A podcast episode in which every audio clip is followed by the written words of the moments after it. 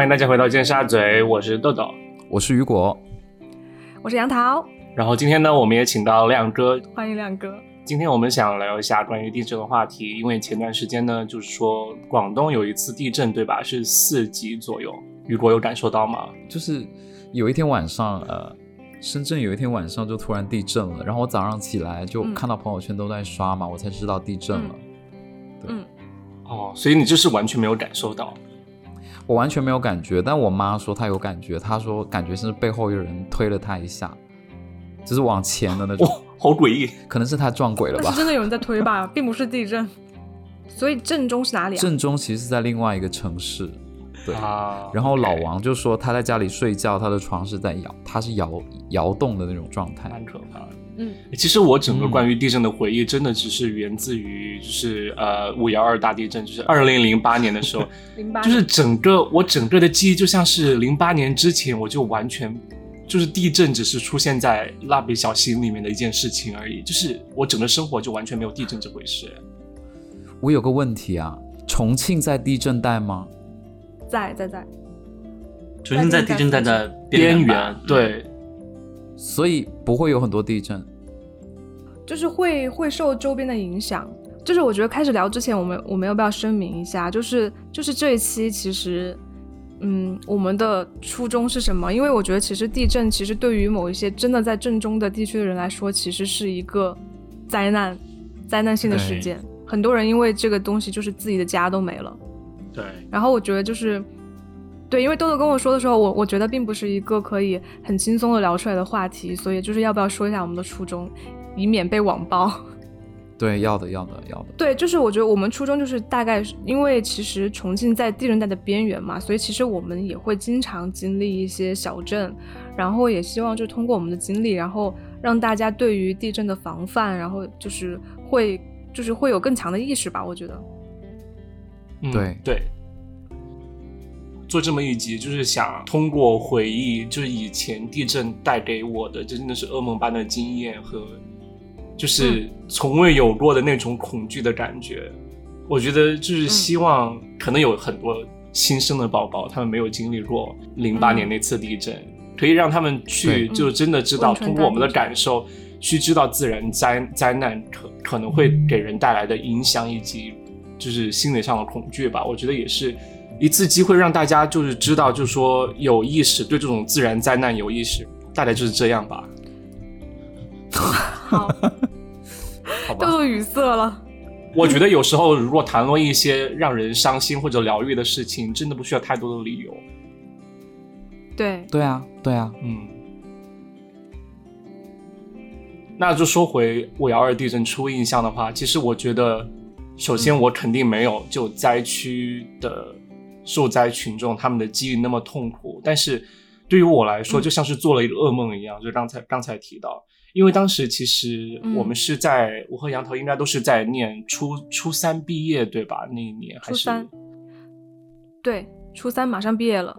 那一天的场景，我应该没有杨桃就是那么震撼，是因为嗯，对于我来说更像一场噩梦，是因为当时我那天上学迟到，哦，你没在学校？对我没在学校，我中午回家吃饭，然后中午我就缠着我妈，我说我下午要想，我想我想去买个手机，天呐，你在干嘛？我说我要去买一个，就说没有你不是，上课的吗？就是还没上课，因为刚好是两点多钟，对不对？然后当时我就和我妈说，我下上下午上学的路上，你带我去买一个，就是说只有彩屏功能的手机，就是不能上网的那种，我要更更好的 focus 到学习上。然后我妈就当机立断就说、好，那我们就去买。虽然其实在我往常想来，就是说好像其实这样的买手机的这个事情，其实应该不是会经常发生，但是当时我妈就很很顺利的就立马答应，就说好，那我们现在就去买。于是就在就是说嗯明明大家都知道可能会迟到的情况下，然后我妈带着我去买手机，然后我们就走进那个商场，就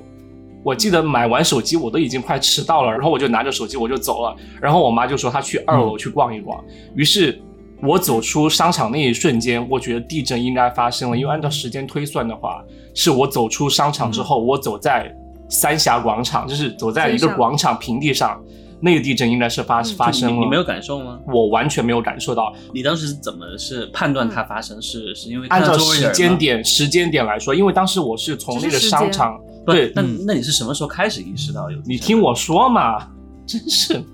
就说我从商场走出来之后，然后整个城市，我当时感觉到是很安静的一个，就是有点奇怪的安静。然后当我走到我们学校门口那操场的时候，我注意到我们公路对面有一家快餐嘛，叫就是喜年来。然后当时那栋楼就有突然，我看见他们的楼楼下有人从楼里出来，然后抬着头很紧张的不停的往上面看。那是我第一次感觉到有点不对，就是我不知道为什么那些人会出来看，就是这是我还是没有把整个事情和地震联系起来。然后这是我进了学校，发现。就是教走到教学楼，大家都没在里面，对，大家都在外面。这时候我才好像知道有什么事情不对，但是我也没有联想到地震，因为从来没有体体会过。然后这时候老师来告诉我刚才发生地震了，我才知道这这里是怎么回事，又开始了很长一段时间的就是 traumatize 的一个经验。方正的，对，OK。那我们时间停在这里，就是倒回去，倒回去几分钟，就是我来说一下豆豆错过的学校里面的场景，好吗？对，因为当时杨桃是在学校，我们在一栋教学楼才对。对，我们在一栋教学楼。然后我记得当时我们教学，我是在我我们那个班在四楼还是五楼，就是已经蛮高的了。然后就是当时是中午嘛，就是呃已经快上课了，所以那个时候大家基本上都在教室里了。然后我就觉得我坐在座位上，然后我就觉得说，哎，我总觉得我的椅子在动，然后我就觉得好像是有人在踢我的椅子，然后我就很凶重的去，我就叫我后面那个人，我说你不要踢我椅子，然后他就说，他说我没有踢啊，就发现他真的没有在踢，然后后来我们就发现就是那个当时就是教室的灯是那种吊灯嘛，吊灯和吊扇，然后就开始摆了。然后那个地就开始抖了，就觉得不对了，我就然后我们就马上反应过来是地震，然后我们就说赶快跑。然后这个时候其实班主任也来了，班主任就说他说他说大家就是赶快就是撤出教学楼，然后跑到就是空旷的地方，然后我们才开始。往下跑，然后跑下去之后，我们就知道应该是哪个地方地震了，但是当时不知道是哪儿地震了，然后就开始给我爸妈打电话，然后发现那个时候就是电话已经打不通了，哦，就已经没有信号了。对，那时候打电话的体验完全一模一样，因为当时我到了学校之后，同同学老师们就坐在外面，对不对？嗯，坐在教学楼外面。当时就有一段时间是大家恍惚的，就是不知道去哪里，但是坐在外面的一片空地上。事情了。对，然后当时我也想联系我的妈妈，然后因为当时她跟我说的是她要去二，就是商场的二楼逛一逛，因为一楼在卖手机，她要坐一层电脑上去。对，然后我就联系不上她，就当时打电话联系不上她，就是整个就连忙音都没有，就是电话拨不出去的感觉。然后我当时就意识到，应该是所有人都在给所有人打电话，所以就根本打不通。然后，突然就崩溃了嘛，对吧？嗯，亮亮哥在哪？亮哥也在学校对，地震发生那地震发生的时候，我和杨涛一样，也是在学校里边。然后当时。呃，我的感受也跟杨桃差不多，是觉得好像是周围的人在摇晃我的课桌，但后来意识到好像大家都有这样同样的体验。然后那个时候呢，其实我们所有人都不知道到底是发生了什么事情。我们当时大家都在讨论说，是因为是不是因为我们学校盖的楼的质量太差，然后这 都是豆腐渣工程，对，楼要倒了。所以很多人都这样。果然两个学校学生的智商差差异还是很大的。然后当时我们班的同学们。就是都大家都就是赶紧把东西拿着就要往外面跑嘛，然后我们跑到这个走廊，路过有些班级，就会发现有些班级的学生还在坐着，因为他们的老师还在听解单词还是干嘛，就不让他们走。然后我们我们当时觉得很恐怖，我就觉得这个这个这种事情应该忙忙跑，对，很很很危险。然后所有人都跑到操场，然后到了操场之后呢，也是不知道哪儿传来的消息，说是可能是四川那边地震了。然后我当时印象很深刻，就我们班有个女孩子，就我和她关关系还蛮好的。然后他立马就哭了，然后因为他说，因为他奶奶还是外婆就是在四川那边，然后就听说那边大，因为大地震好像是是什么没有信号打不过去啊什么的，然后他当时就情不自禁就开始哭了，然后这是我当时对应地震的第一印象。对，嗯，对。那我想问一下，就是雨果当时在深圳，你是怎么第一次意识到深圳有震感吗？嗯，没有五幺二的时候是没有的，但是我小的时候经历过好几场地震。然后我先说一下，我先说一下五幺二的那一次吧。就是，哎，我觉得最近就是评论区出现很多，呃，就是粉丝他们会说会说啊，你讲的故事是真的吗？就是我只能说，就是这些 drama 都是很真实的，就我没有什么捏造的。对，然后我我现在要讲这个故事呢，我为什么要讲这个前提？因为这个故事也很怎么说呢？有有一点传奇吧。就是初中的时候，就是五幺二发生大概之前吧，可能是五月，就是五月一号不是有放假嘛？然后放放假回来上学的时候，就有个同学在讲台上摔倒了。嗯，然后啊，然后那个同学呢，她就是那种比较，就是稍微比较微胖的女生，就她不是不算特别胖，但就有点微胖。然后她的名字的中间那个字，就是她她的名字是三个字，她中间那个字是汶川的汶字。嗯哦，然后当时呢，就因为初中嘛，大家就有一些同学就不懂事，他就会去说说那个地震跟他摔倒有关系。然后那个同学呢，他哦本身他本身就是一个怎么说呢？就是她不是一个很自信的女生，就是她不去。嗯其实说说实话，初中三年我跟她在同一个班，我都没有跟她讲过两超过两句话，可能就是说收作业把本子给你这样子，她大概就是这样。嗯嗯嗯然后她就没有说过什么话。然后她后来发生了这件事情之后呢，就更就整个人变得更自闭。就我记得当时那个场景，哦因为当时就大家过分的玩笑。对，就这种玩笑会让她隐隐觉得自己有就是罪过的感觉有。错，对有罪过，但是其实他因为他本身的性格就是那样，就是也不怎么跟别人玩，所以可能我在想他是因为这件事情呢，还是本身就是那样子。然后后来我也我我后来我后来就很想，我就很很好奇，我就想去问他，就是因为老师有说这种玩笑不要开嘛，然后就不要开。嗯，我也很想知道他为什么他的名字里面有这个字，是因为他家人是，或者是他在那边出生呢？因为深圳很多孩子他不是在深圳本地出生，包括我自己嘛。对，很有可能啊。呃，对，我就想说他是来自呃那边呢，还是就是他刚好是这个字辈呢？但是我又不好意思去问。然后嗯。我记我记我印象最深的对那一场就是就是这个印象，然后第二就是我我记得当时就是一直哭，然后就每天就是都站着，就是因为我们要默哀嘛，就每天都站着哭，就嗯。全班一起哭。嗯。嗯，对，这是我的印象啦，就是我们没有，因为我们没有震感，嗯，哎，那段时间真的还蛮压抑的。对，对非常压抑。对，因为我记得就是当天后来就知道是汶川地震了嘛，然后又说嗯可能后面会有很大的就是余震啊什么的，余震然后我就记得，就是我们当时同学住校的同学，他们当天晚上就五幺二当天晚上，其实大家都没有在宿舍睡，因为学校就怕又地震，他们所有人都是在哦操场打的地铺睡的。对，可哦对是那时候已经其实还蛮热的了。会有蚊子吗？会有蚊子，就是很多蚊子。然后因为我是回家住的，然后当时还住就是比较高层的楼嘛，然后爸爸妈妈也很担心，然后有的叔叔阿姨就在建议说说就不要回家睡，就呃要么就住车里，要么就住住外面。然后我们就还是说在家睡，然后就就说呃如果如果地震就赶快跑，然后还会晚上就把那个。空的那个水瓶就会就是倒立在桌子上，然后就是去去测，如果它会摇的话，就会它会掉到地上嘛，然后就可以来嗯提醒我们。对，嗯。就那几天就很警惕。对对对对对，我因为我我我记得当时就是很多大的，就是市民广场啊，或者是体育馆啊，都用作一些居民就是留宿的一些场所场所。对，然后学校的操场上也有很多同学，因为大家就是很还是很害怕在楼里边睡觉，然后就在草坪上，然后嗯。打一个就是就是那个地铺，然后大家大家的睡。因为当、嗯当时就是后面的余震，我还有感受，不知道你们有没有感受？就是我当时也是因为我没有住住在学校嘛，我一直住在家里边的。然后后来第二天嗯余震的时候，我记得就是家里边的灯摇的还蛮厉害。当时我外婆在家，我当时就特别担心灯就是掉下来，我砸到外婆还是干嘛的。这个这个当时我嗯我是有印象的。嗯然后我觉我觉得就是在哦地震的后面的几天，让我就是更加就是难过，或者是更加印象深刻，是后面陆陆续续一些救援的一些新新新闻爆出来，然后当时就觉得嗯。觉得就是挺挺感动的，因为我记得我我好像有哭过，特别是对有有有一个很深的印象，就是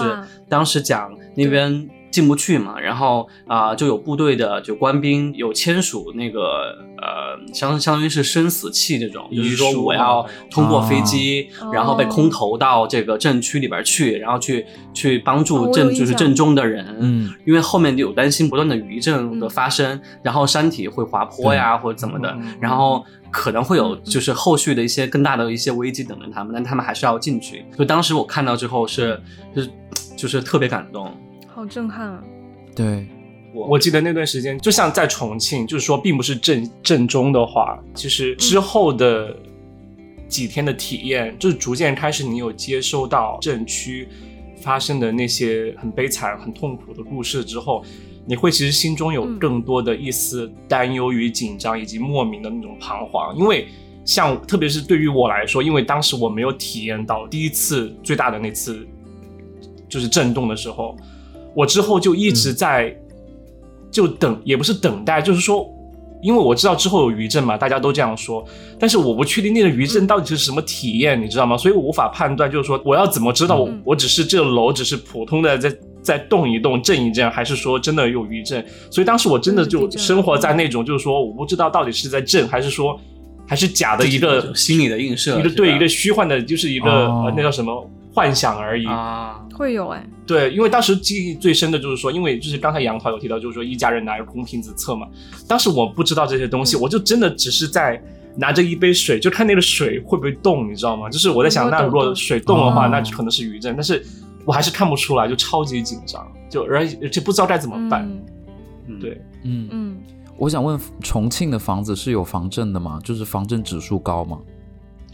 我我觉得对于防震指数这个事情，对呃，新修的房子应该都有，但当时我印象嗯是零八年之前，应该大家在建房子的时候，没有这个概可能是不是没有这个概念？没有关对因为我注这个，对没有关注这个事哦情，对，对，我觉得至少就是房屋的抗震指数这个事情，至少是在川渝地区，我们是在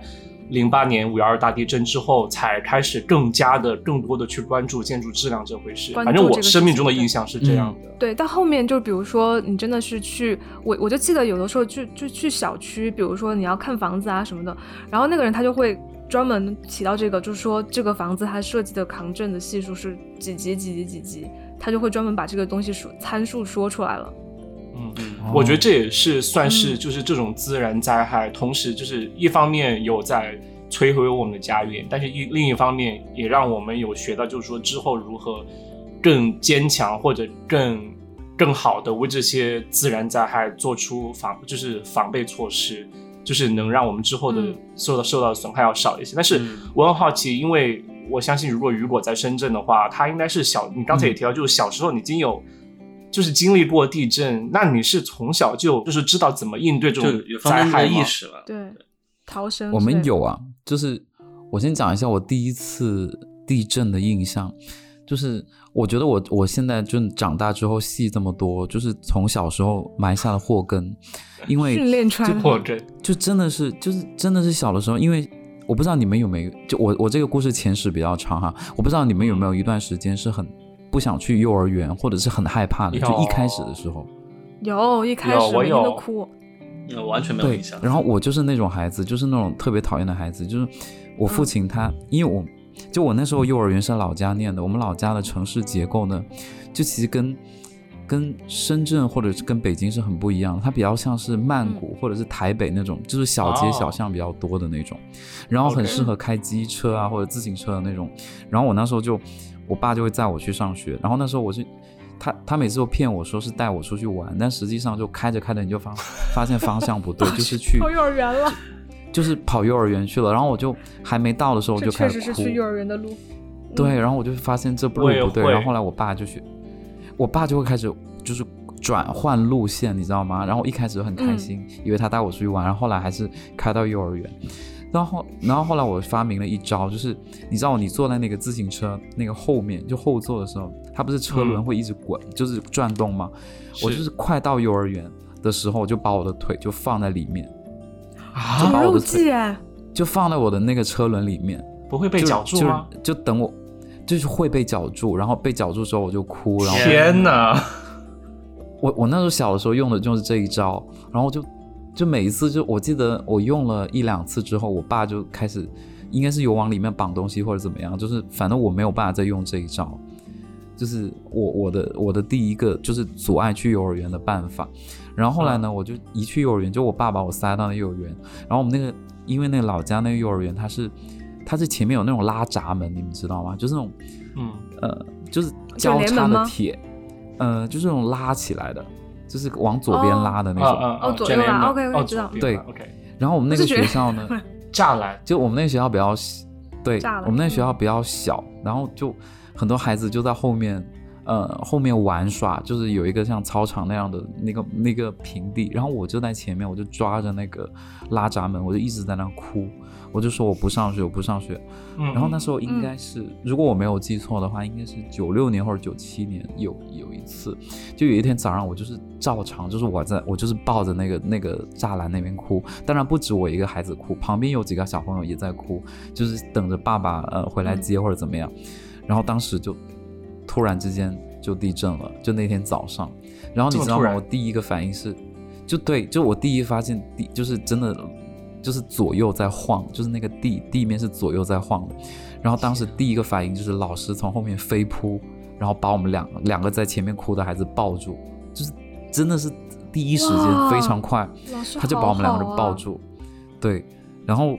呃再过一会儿我就发现。很多家长就来了，就就陆陆续续来了，然后我当时就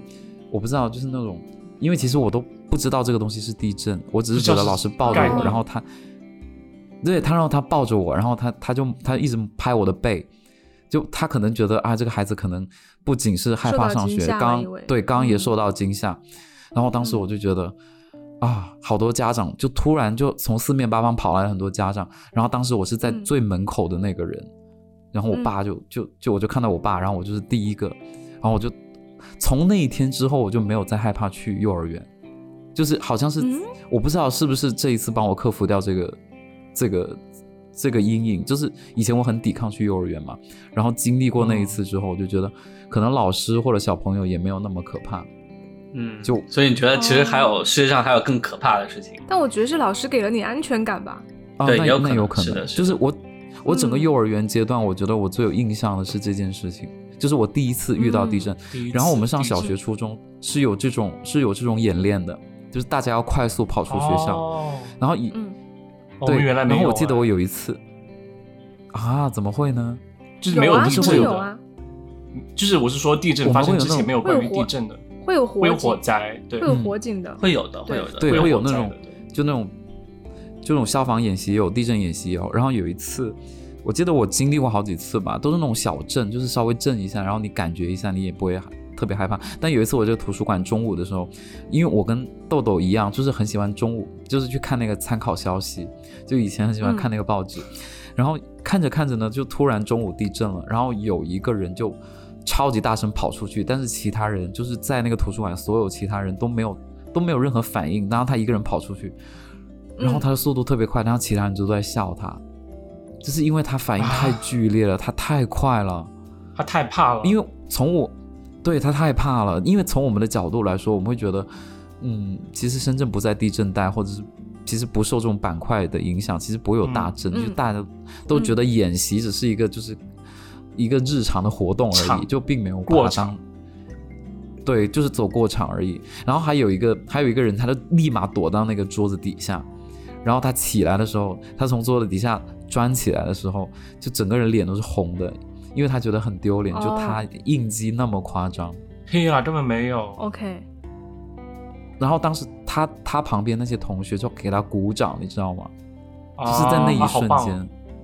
嗯，这个挺好的，因为觉得这种演习，对对对对，演戏真的很有必要。因为其实我们真的不知道，对，就是这种危险就在我们身边。因为就像豆豆说的，零八年之前，我们其实都不会有。意识到地震其实可能离我们这么近，大家对地震也没有任何概念。虽然我们的确是有一些消防演习啊，或者是这种逃生的这种一些这种演习，但是可能大部分时间我们都觉得是在走走过场，然后可能也不是很认真。对对对。然后可能还会偶尔的去嘲笑那些就是很认真的同学，但后面当危险对当危险真的发生的时候，我们才意识到其实他们是对。那些人是活下来的人呢。对啊，那些人就是活下来的。所以所以其实我觉得我觉得对这种安全的这种。啊，演习也好，或者教育也好，我觉得我们真的应该多上心一些，要重视了，就不要觉得只是走过场。对那我来讲一个很温馨的故事，好不好？好，就是就是我不知道豆豆你们班后来有没有来汶川的那个插班生？嗯，哦好，像没有。哎，我们我们班我们班有来，我们班真的有来，就是灾区的插班生，就是可能因为学校没有办法上学了，对，所以他就就是可能会分到重庆来，就是插到各嗯个学校，就是因为要中考，因为要中考了嘛，对，就不可能不让人家上学。然后我就记得我们那个老师当时做的特别好，就是他把同学介绍给我们之前，然后那个老师先就是单独来班上，然后就是很正式的跟大家说，说会有一个汶川灾区的同学来我们班插班。他说，但是大家就是不要问他过多的关于这个东西的问题，就是怕他觉得很敏感或者很难过。嗯就是他会先叮嘱大家，因为初中生就是都不太懂事儿嘛。然后我当时就觉得这个老师就是老师真的特别好，就很温馨。然后他来了之后，大家就是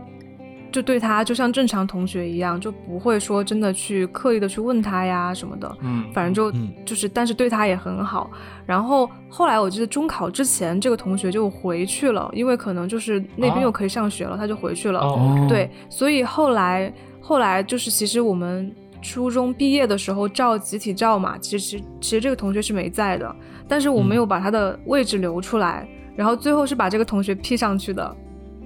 哇哦，男生还是女生？就他还是女生，女生，就他还是嗯我们班的一一员，我就觉得很温馨。啊，好温馨，嗯，啊，好感动。对天哪！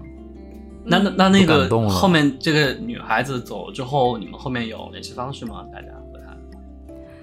没有哎，完全没有，因为因为其实她她也是就是她自己其实也确实就比较沉默，就也不太跟大家说话。然后我们就觉得说，OK，那就就正常，就是我们也不要去打扰他，就就是这样这种相处方式。其实杨涛，我觉得嗯可能在我们那个年纪，就是呃，对于就算就算对于那个女生来说，还是对于我们来说，就很难去就搞清楚或者厘清这种就是灾难带给人的损害到底是怎么样，伤害到底是怎么样，然后到底应该大家怎么对应对，或者怎么相处。我觉得好像很多时候大家能做的或者能做到的，都是说咱们就可能尽量避免谈这些事情，对。因为会很复杂。对对对，对对对会很复杂。对对对会，这这点嗯。这点我非常非常同意，就是因为我其实跟呃就是地震之后就是不是呃幸存的人有一定就是有一定的接触，然后这个接触嗯我不知道当当时有没有给杨桃啊、和雨果讲过，但是我有给豆豆讲过，就是我之前也在学校的时候，当时应应该是高一了，就是地震之后的第二年，然后我当时有看那个、呃一本杂志，我不知道大家有没有印象，叫《看天下》杂志。看呃，Vista 看天下知道，Vista 看天下。嗯然后当时呢，他们有里边有一篇文章，然后就是在讲地地震之后幸存的人们的这个生活。然后文章的主角呢是映秀镇中心小学二年级的一个学生，叫嗯那个周玉叶。然后呢，他呢是当时呃一个叫林浩的男孩子的一个同桌。嗯林浩不知道大家有没有印象？他是他是零八年奥运会那个小男孩。对对对，零八年奥运会的时候，姚明当时牵着他一块儿就是进入奥奥运会的一个会场，因为林浩当时嗯就是有一些很勇敢的这个啊、行为，然后呢救了不少同学，所以他当时就被评就被哦就被评为啊这个我们国家的这个小英雄。嗯，然后当时是他们哦这个映秀镇中心小学，当时他们整个学校是坍塌了，然后呢，他们当时是在二楼，我记得，然后呢，整个学校被埋在了这个土地废墟不对土地下面。然后呢，林浩和这个周一叶呢，他们俩都在这个废墟下面。然后周一叶的手呢，已经被就是砖石给压住了，后来他的手截肢了。嗯然后他们当时在那个废墟下面的时候呢，因为还有一些同学都在那个空间里边嘛，因为当时他们的应该是运气比较好，他们刚好在一个房间的角落，然后周围都还有一些幸存的同学。然后呢，埋在这个下面的时候呢，林浩呢和周一叶他们俩呢就给这个周围同学说我们要坚持住，然后呢，他们就开始一块儿唱、嗯唱歌，然后来给大家哦打气。后来对，，后来他们他们被救出来之后呢，因为林浩他没有受伤嘛，然后林浩当时被救出来之后，他没有立即跑，然后他他当时是被救出来之后，然后也和这个消防队员还是这个部队的官兵，反正一块儿去救周围其他同学，所以他们班一共有十几位小孩幸存下来了，嗯。但他们学校大部分的孩子都上升了，嗯。然后所以这个事情呢就报道之后呢。大家对宁浩很关注。然后在另嗯就是地震之后的这一年多呢，宁浩就是也转了学，嗯然后去了成都，然后很多人嗯就因为他就是就是救人的事迹，包括他后来奥运会的这个。就是这样一个展现嘛，大家对他的关注度就特别高，然后很多捐款，嗯然后也有很多就是啊、呃教育的这种人说就是呃愿意去帮助他上好的大学啊等等等等等等。但反观周玉叶，他虽然是他同桌，然后也是幸存的孩子，但可能他的关注度就没有这么高，嗯就没有在聚光灯下面。嗯所以那篇文章就是在讲在震后之后，然后两个孩子虽然是同租同桌，但当然都都幸存下来，然后两种截然不同的这种嗯生活。因为周月呢，嗯他还是生活在英秀镇。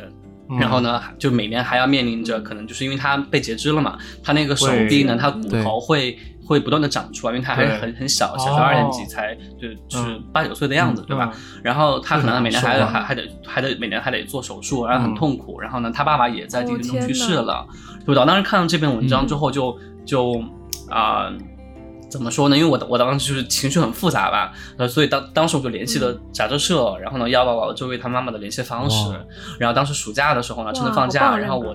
我我我就去了趟那个汶川，然后去了趟映秀，嗯然后当时和爸妈一块儿，嗯然后后来就见到了这个周玉叶，还有他妈妈。然后周玉叶呢，嗯就是跟就是杨桃刚刚说，你们当时去转来你们班的同学一样。然后他刚开始他其实不太爱说话，然后也很嗯抗拒和其他人接触，嗯因为我觉得这个一切。除了这个性格本身的原因之外啊，就是很很大的原因其实是由于地震造成的，因为他们没人想去回忆这对，没有没有人想去回忆的，因为他知道你对对于就是外人来说，对他们就被贴上了好像震后幸存的人这个这个标签。很多人遇见他，肯定第一件第一件事就会就会就会去问他啊，当时怎么情况啊，发生什么事情啊？我觉得对于我或者表们还达出一些很多余的关系。对多余的这种同情和关心，然后对于可能还没有成年的孩子来说，这种东西可能是难以去就像消化的。我觉得对，就像我有一个很深的伤疤，然后正在愈合，然后你都不停去去揉那个地方，然后想把那个伤疤，就是说摸它，就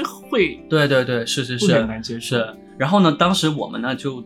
待在就是一天都待在一块儿，然后一块儿去吃饭，然后从刚开始不说话、到后面过了几个小时，然后就慢慢慢慢慢慢就是就是大家的关系就拉近了。然后周嗯月其实是个很阳光的一个小女孩子，对。嗯然后后来就是哦因为我们那那次主主要主要是想去看一下他们，当时就是我因为我当时特别特别想想想想想去见他嘛，嗯然后后来我妈呢和嗯周薇她妈妈也是保持多年的联系，他们就不断的发消息，哇就是后来我我好棒。就是他妈妈后面也改嫁了，然后找到了一个呃很不错的一个军人，然后呢、嗯来照照顾他们家，嗯反正就是这样一个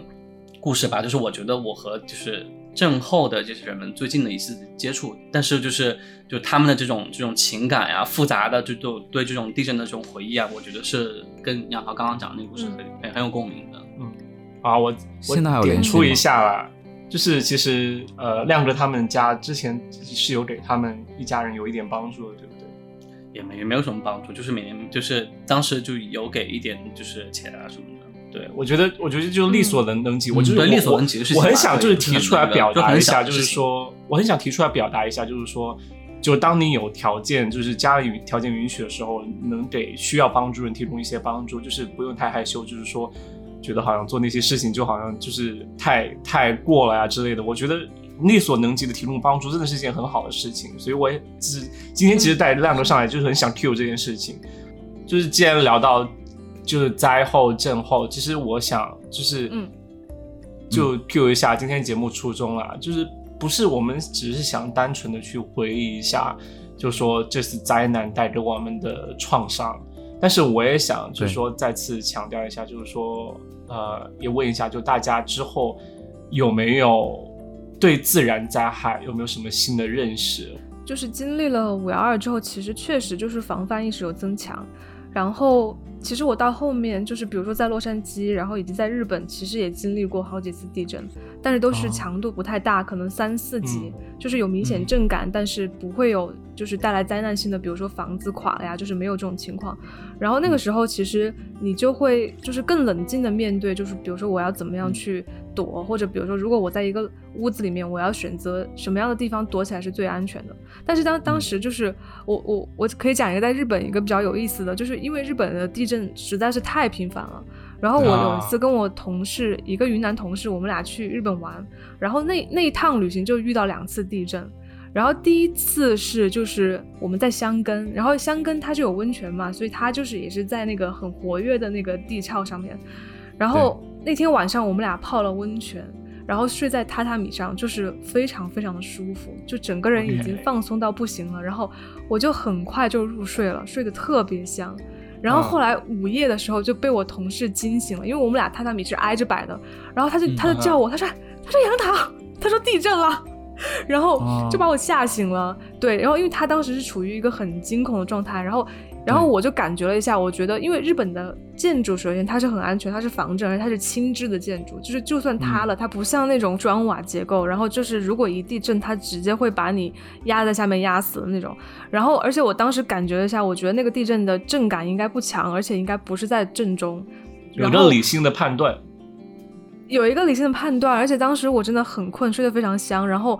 我就很淡定的说：“我说哦。”然后我就翻了个身，我又继续睡了，你知道吗？第二天早上起来，我同事就很震惊，他说：“你怎么那么淡定？”他说：“我当时都吓死了。”他说：“我，他说他吓了，就是在那个榻榻米里面躺了一个小时没有睡着，后来才慢慢睡着。”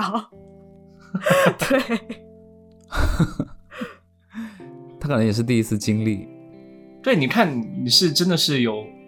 我不知道他是不是第一次经历啊，但是我觉得这是应该是的，算是灾难当中，就是说你遇到灾难，你一定要先冷静的想一想，评估一下这到底是什么样的灾难，你要做出什么样相应的措施。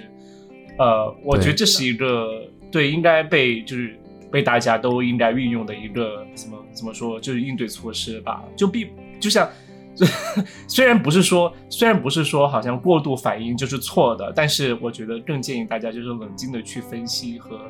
呃短暂的时间内判断，就是说到底要怎么去应对，对对，以免引起不必要的恐慌了。对，那雨果呢？我要讲一个题外话，就是零八年的时候，比如我们四个人刚好那时候在中考嘛，然后其实。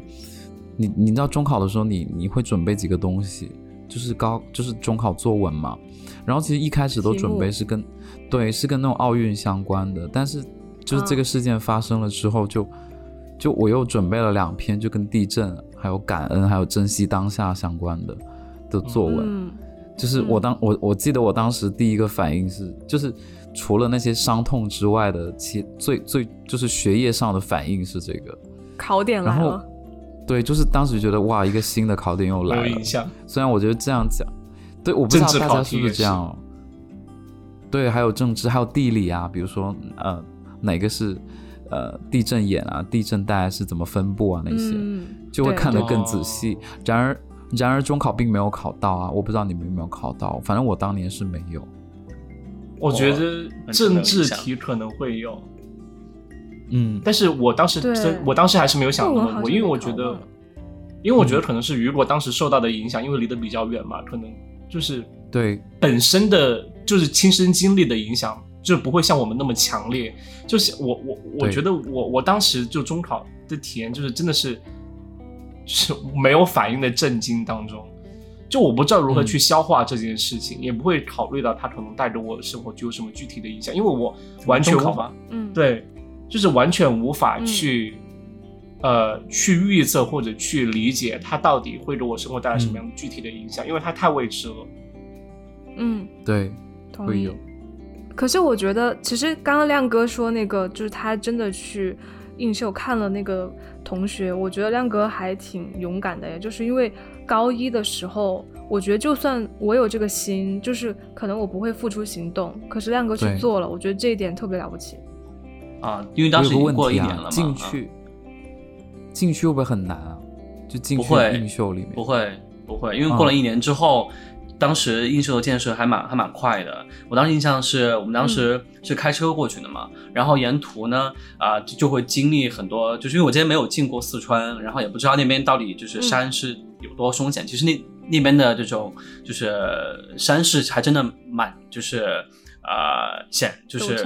陡峭的，对。然后当时进到映秀之后呢，我就去了一趟他们之前的那个学校。然后那个学校啊，门前就是就那那个学校就是已经在地下了，但他们有保留。嗯然后呢，放在另外一侧，哦我当时记得有一个时有有有一个时钟，好像就是因为那那个钟好像是挂在某个地方，然后当时是掉下来了，坏了，然后呢就停在那儿了，哦然后就把它当做这个纪念的一部分。然后呢，在另外一侧，好像应该是在江的另外一侧，因为他们那边是有江流过的。然后另另外一侧呢，就是新修的一些房子。然后你能看到他们新修的房子呢，就是啊、呃融入了当地的一些特色，但同时呢，在这种结构上的话，应该是有非常非常明显的就是有强化。然后啊、呃嗯新的建设还挺快的。我我当时就是对，嗯就只有只有这样一一个印象。我还有一个印象，我想跟大家分享一下，就是当时，呃，地震不是出了很多人嘛，就是有一些是正面的人，有一些嗯是、呃，因为呃一些就是可能有有一些可爱的外号啊，这些学生。然后我记得嗯有一个人叫范跑跑，我不知道你们记不记得。哦，有印象，记得然后记得，然后当时很多课的老师就会让我们就是说辩证的说范跑跑这个人，然后我就、哦就有一次晚上回家，晚上回家就打开那个凤凰卫视哦，然后他刚好就上那个一虎一席谈，然后当时就有嗯范跑跑上去，就是他本人上去讲，然后哦我，当时我。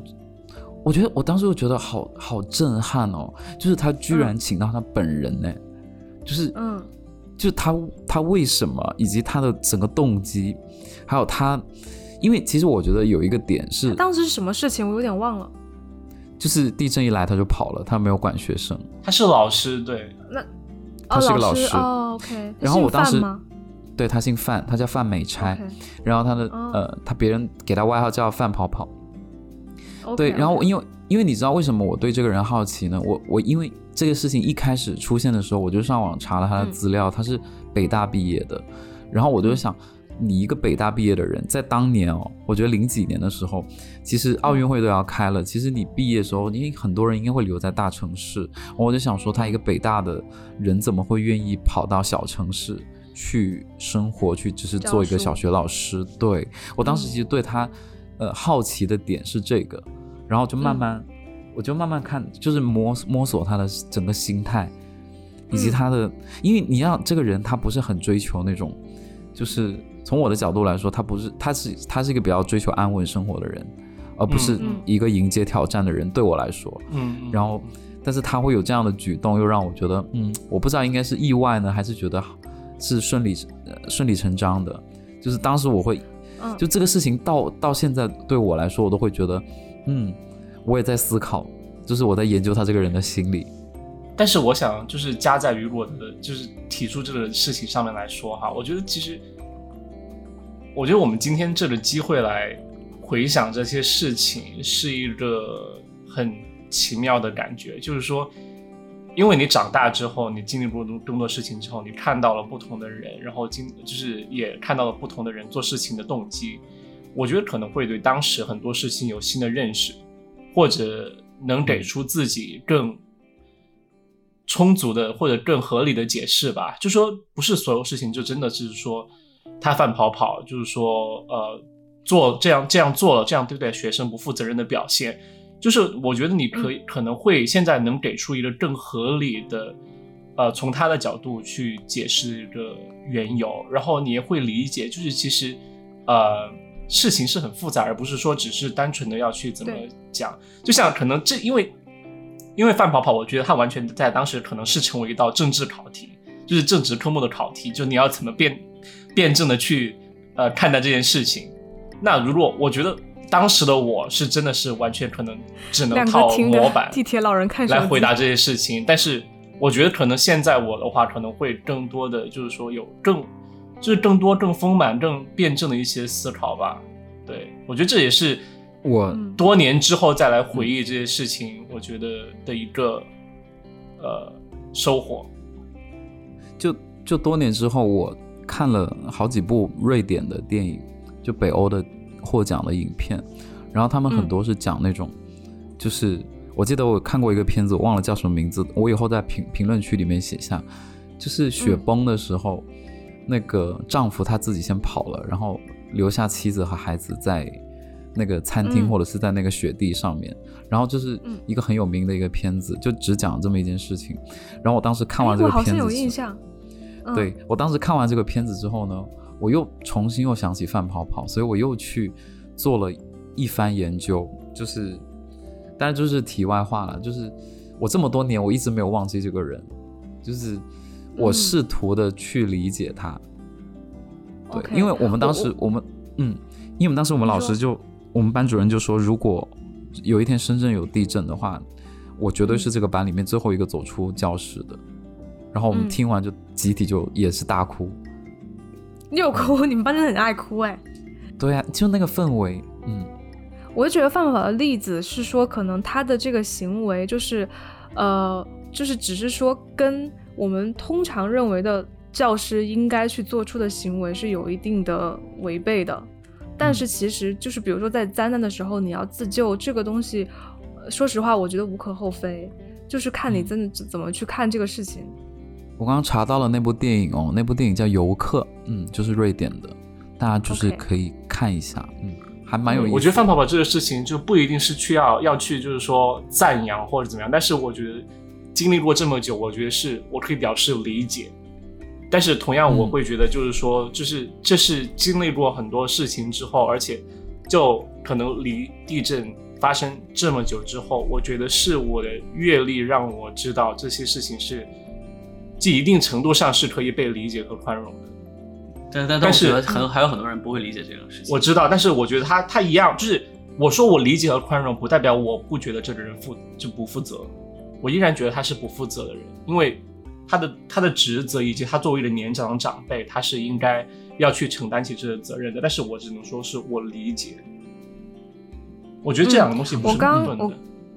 我刚查到他在采访里面说的一句话。他说，就是他自己，就是当时逃跑的那个时候心路历程。他说，在这种生死抉择的瞬间，只有为了女儿才可能考虑牺牲自我，其他人哪怕是我母亲，在这种情况下我也不会管，因为成年人我抱不动。呃，箭不容发之际，逃出一个是一个，这是他当时他的言论。嗯嗯嗯，好的，不好意思，我又延伸到这个 另外一个人身上。好像今天就是一起回忆了一下，就是说当时五幺二大地震发生的一些经历，然后，啊，也是多年之后借这个机会来，我觉得重新思考，重新来理清楚这个自然灾害带给我们的伤痛，以及就是学习一些新的东西的机会，呃，就在这里还是要真心祝福吧，就是当时呃自然灾害，就是呃汶川五幺二大地震，所有。能有幸存活下来的同胞们，就是希望大家之后的生活都会比较幸幸福福的，好吧？那这一期就是这样喽。那非常感谢大家收听这期节目啊！如果大家有什么想分享的故事，也请就是呃就发在评论区里面啊。如果大家喜欢这一期节目的话，也帮我们在小宇宙上面点一个小桃心，或者在技术上面点一个 OK 手势。那这一期就是这样啦，我是豆豆，嗯，我是雨果，我是杨桃，